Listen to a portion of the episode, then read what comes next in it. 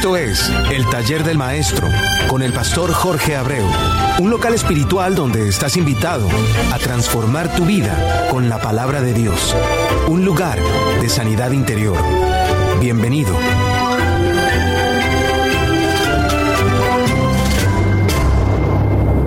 En la vida todo tiene su porqué y su por cuánto. Y el averiguar cada uno de esos momentos que pudiesen suceder en nuestras vidas en cualquier momento sería importante. Pero sí son imposibles porque no sabemos qué nos pudiese suceder en un segundo después de nuestro pensar inmediato. Si vamos a las escrituras, vamos a encontrar un pasaje en Mateo 7:21 muy interesante que nos dice que no todo el que me dice Señor, Señor entrará en el reino de los cielos, sino el que hace la voluntad de mi Padre. Te lo voy a repetir, sino el que hace la voluntad de mi Padre que está en los cielos. Esto nos quiere decir que tenemos que estar conectados con la voluntad del Padre. Es súper importante porque nos deja ver que nada en lo espiritual es a través del capricho. Y muy interesante cuando nos deja ver una transición del antiguo pacto al nuevo pacto en el cual nos encontramos nuestro hoy, que es el de la gracia. Cuando a través de Isaías 55, 8, 9 nos dice, porque mis pensamientos no son vuestros pensamientos, ni vuestros caminos mis caminos, dijo Jehová, como son más altos los cielos que la tierra así son mis caminos, más altos que vuestros caminos. Y mis pensamientos, más que vuestros pensamientos. Si analizamos un poquito esto, te darás cuenta que todo el andamiaje en el que se movería la nueva creación que seríamos nosotros, ya estaba preparado desde, desde antes de que la crearan.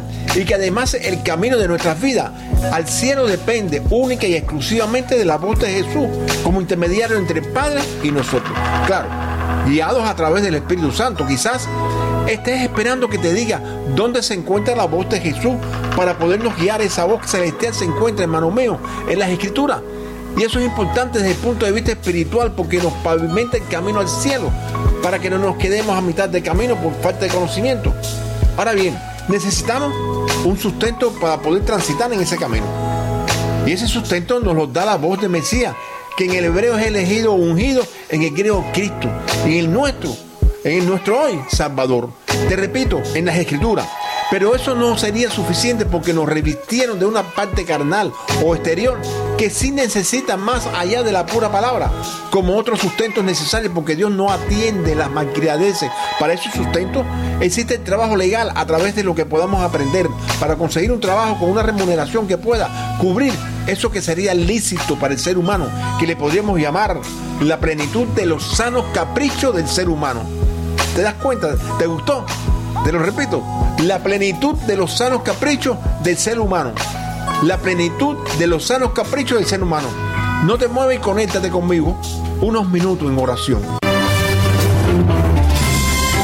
Esto es El Taller del Maestro con el pastor Jorge Abreu, un local espiritual donde estás invitado a transformar tu vida con la palabra de Dios, un lugar de sanidad interior. Bienvenido. Extendida sus manos a todos los que por amor le han encontrado y que en estos momentos tienen situaciones difíciles. Si tomas su mano extendida hacia ti podrás encontrar el amor del Padre. Hermano, ese amor del Padre ha sido enviado hacia ti a través del Espíritu Santo. Y es por lo que, por lo que les dice que, que su palabra, que todo el antiguo pacto fue vivida por cada uno de los que en ese tiempo vivió. Pero lo mismo podría decirnos también sobre el nuevo pacto. Sin embargo, hoy a, través de, su palabra, de, esta palabra, de esta palabra de Dios, estoy más que seguro que nunca, fíjate, que nunca, que todo fue escrito para que tú y yo lo tomemos como ejemplo para nuestra vida, para que lo viviésemos en nuestros tiempos. Y es por lo que podemos, podemos unir a lo que la palabra nos dice sobre los tiempos postreros, que serán iguales que los tiempos primeros. Mucho se habla sobre este particular en lo que serían los tiempos finales. Se vimos como ejemplo de esos tiempos, de esos tiempos de Noel en Francia y tiempos de Sodoma, de Sodoma y Gomorra aquí en Miami. Pero, pero será solamente será solamente lo, los tiempos desagradables los que podríamos mirarlo y analizarlo para nuestras vidas. ¿Por qué no buscar tiempos que serían más buenos y beneficiosos para cada uno de nosotros? Y recuerda, que esos tiempos beneficiosos son los cuales Dios se los habló a los antiguos y esa misma palabra nos llegó a nosotros a través de las escrituras.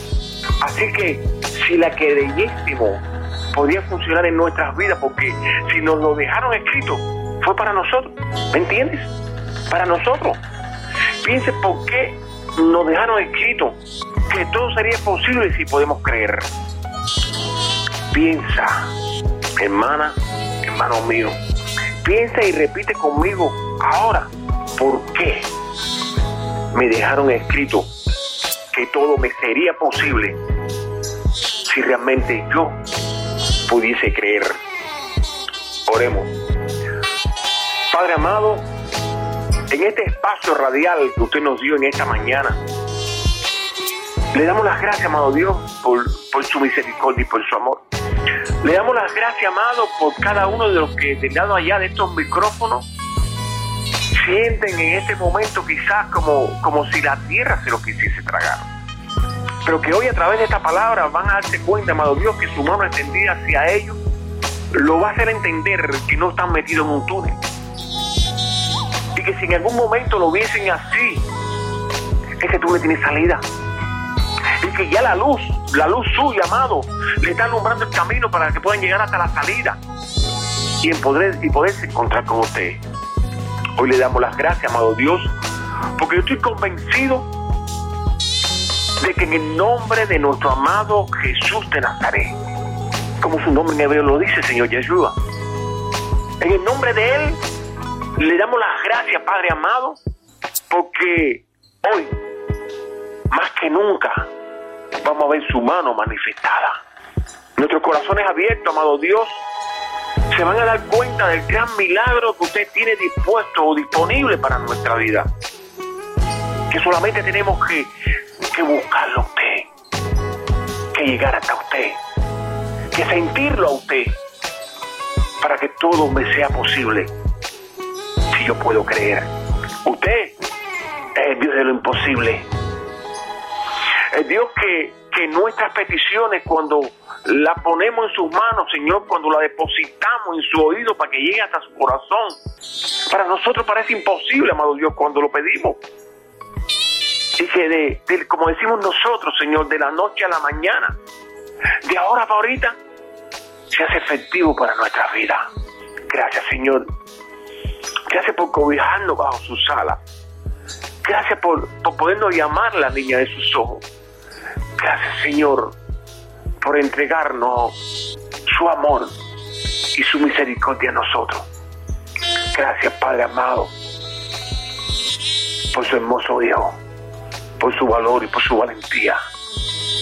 No solamente de la cruz, de luchar con nosotros, Señor, o por nosotros, para prepararnos el camino al cielo. Te amamos.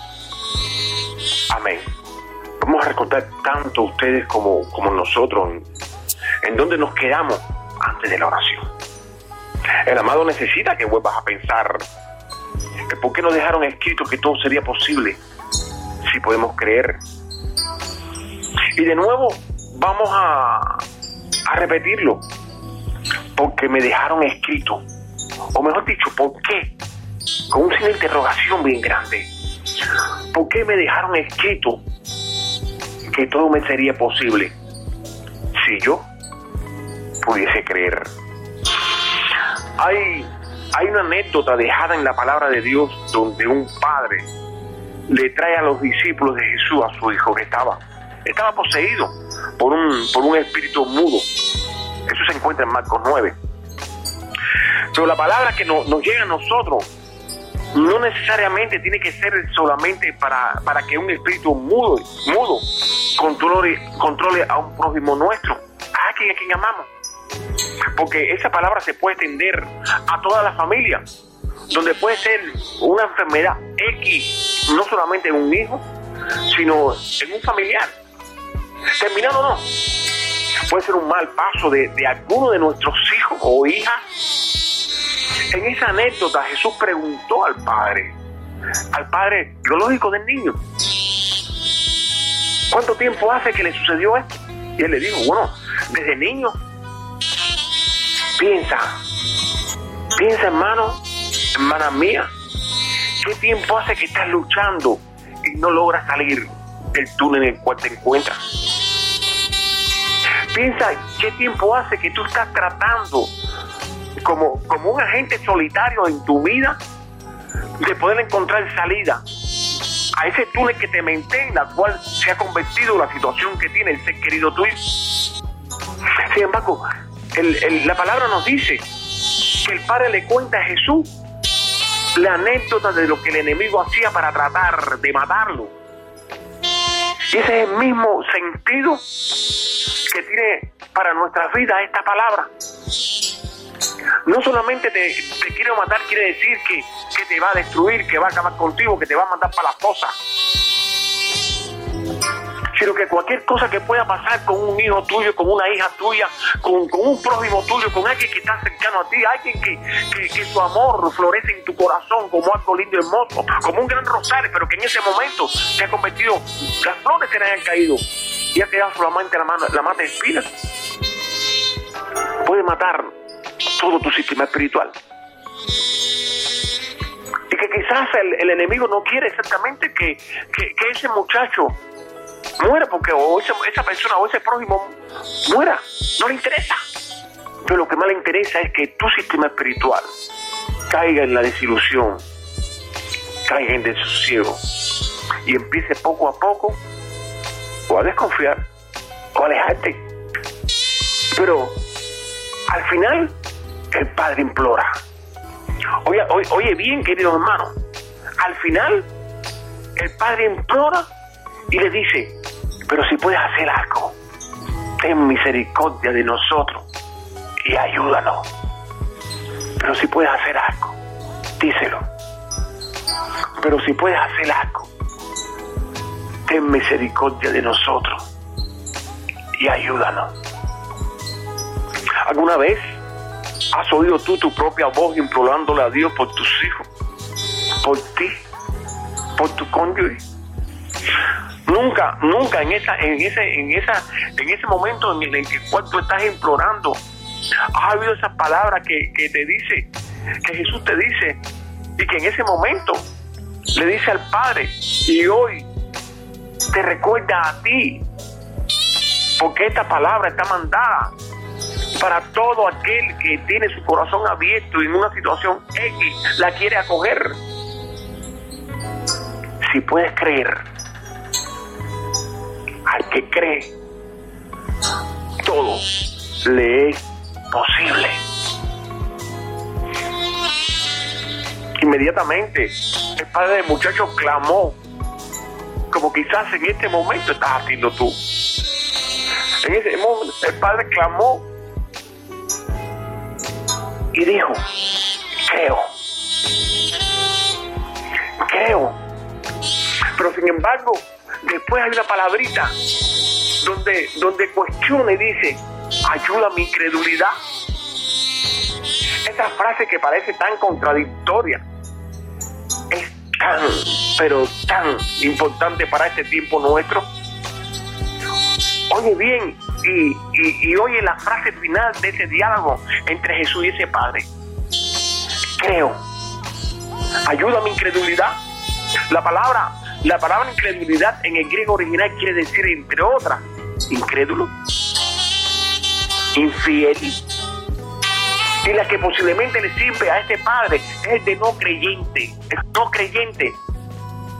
Si vas a buscar Marco 9, verás cómo, cómo la palabra dice, y sin mucho problema vas a comprender que Jesús esperaba que la multitud se agopara para realizar el milagro hermanos míos, vamos, vamos, vamos a hacer un, un trabajito tuyo. Visualiza en tu mente que te encuentras en un juego de pelota y que tú perteneces como el lógico al equipo del cielo.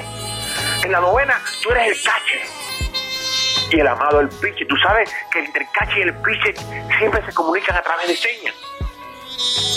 Solamente te voy a hacer una pregunta le cogiste en este día, hoy sábado, le cogiste la señal al piche. ¿Sabe lo que quiere decirte? La bola fue la que te envió en este día. ¿Sabes lo que te quiere decir Él con todo esto que te está diciendo? Hermano mío, no tienes ni idea de cuántos pertenecen a esta novena y no son creyentes. ¿Y sabes por qué no son creyentes? Porque no saben que están en la novena ganadora. Piensan que al no llegar, fíjate, piensan que al no llegar lo que va a cubrir sus necesidades, tienen su juego perdido. Ya piensa que porque están enfermos, ya piensa que porque sus hijos tienen problemas de droga, porque sus hijos o sus hijas fornicanos, o porque se van, etcétera, etcétera, etcétera, tienen su juego perdido. Y ahí se ve claramente cuál era la necesidad de ese padre en ese momento. La sanidad de su hijo. Yo te pregunto, ¿cuál es la tuya hoy? ¿Cuál es tu necesidad hoy, en este momento? Solamente tienes que ponerle atención. Ponerle atención la seña que el Señor te está enviando hoy a ti a través de esta palabra. Son muchos los que no creen que el amado no puede hacer un milagro en un incrédulo. Siempre he confiado que cuando querramos tener eh, la posibilidad de un milagro para nuestras vidas, tratemos de estar entre incrédulos para poder darle a todo grito la gloria y la honra al amado, proclamando el poder de la sanidad de nuestro ser en toda su magnitud a nuestro amado Dios, aunque piensen que, estamos mal de la cabeza. Recordemos solamente el Espíritu Santo es nuestro guía y sostén y está involucrado en su totalidad en todos nuestros asuntos. No importa lo que esté pasando en este momento por tu vida. No importa el problema que tú tienes con tu hijo, con tu hija, no importa el problema que tú tienes con tu cónyuge, tú tienes que estar convencido que el Espíritu Santo de Dios está involucrado totalmente en tu vida y que todas las cosas te van a virar para bien, aunque tú la veas que está perdida. Tú estás en la novena ganadora. Tú estás con el Señor. El Señor te tiene tomado a ti por tu mano. Tú eres algo grande para su vida. Tú eres un alma. Adoración. Por eso más que nunca tú necesitas buscarlo a Él. Hoy más que nunca necesitas encontrarte con Él. Hoy más que nunca necesitas decirle, Señor, yo estoy aquí, clamarle por la persona que tú tan, tanto amas y que en este momento, desgraciadamente, se te ha convertido como en una piedra en tu camino. No dejes que tu parte espiritual fallezca simplemente porque caíste en un hoyo. No, no, dejes que, que tú caigas. No dejes que tu espiritualidad se caiga simplemente porque en este momento hay una situación X en tu vida. Dios está en control de tu vida, hermano, hermano mío. Dios es el Dios de lo imposible. A Dios al cual nosotros le ponemos las cosas en sus manos, las cosas que nosotros ni, remotamente pensamos que podemos solucionar y sin embargo vemos, como decíamos nosotros, ¿te acuerdas? La madera se desenreda delante de tus propios ojos y tú ni siquiera sabes cómo fue que cuando decimos que temor a Jehová es el principio de la sabiduría, que según la traducción griega antigua podríamos llamarle reverencia, por lo que la reverencia a Jehová es el principio de la sabiduría. Entonces, la reverencia a Jehová va a levantar en nosotros el principio de sabiduría, que levantaría en nosotros un vallado, que no permitiría que esa frase que también está en, ese, en, en esa palabra de Marcos 9, donde dice, oh generación de incrédulos, ¿hasta cuándo de estar con vosotros? ¿Hasta cuándo es de soportar? Ya desde ese momento en el que nosotros empezamos a confiar, en el que nosotros empezamos a tener ese temor por Dios, en el que empezamos a reverenciar su palabra, en que empezamos a reverenciar su nombre, en que empezamos a reverenciar su, su, su, imagen en nosotros esa palabra no llegase a nosotros. Aunque para muchos que no han podido todavía reverenciar el nombre del amado, a que todavía no saben que el principio de la sabiduría, que es el que te va a dar discernimiento para poder seguir hacia adelante, es ese temor, esa reverencia o esa obediencia a Dios. ¿Te recuerda cuando, cuando les dije que hay un, inclusive muchos que se llaman discípulos de Dios? Pero aunque aman a Dios, todavía no llevan consigo el título de discípulo, porque todavía no han llegado a la categoría de creyente genuino. Uno, y uno de los errores más grandes que cometemos todos es que cuando oímos o leemos la palabra, en vez de pensar en nosotros mismos, pensamos en el prójimo. Y eso nos quita a nosotros, aunque no creamos, no nos deja llegar, a pesar de que seamos discípulos ya, no nos deja llegar a la categoría de creyente genuino. Por lo que al no ser creyente genuino, tampoco has concretado tu estado de discípulo.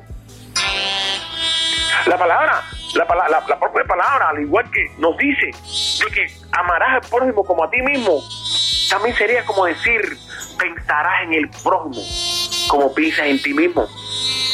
Por lo que si tú no te arreglas, nunca podrás arreglar a nadie. Esta palabra le sirve a todo el mundo. Dios nos dejó a través de Salomón que la maldad existe entre el cielo y la tierra. Y le podría tocar a cualquiera. Sin embargo, hace un llamado general a todos de ir y predicar el Evangelio. Cuando nos dice a todas las naciones, nos está diciendo a todos, incluyendo círculo íntimo, inclusive el que dejándose manipular se convierte en el enemigo íntimo.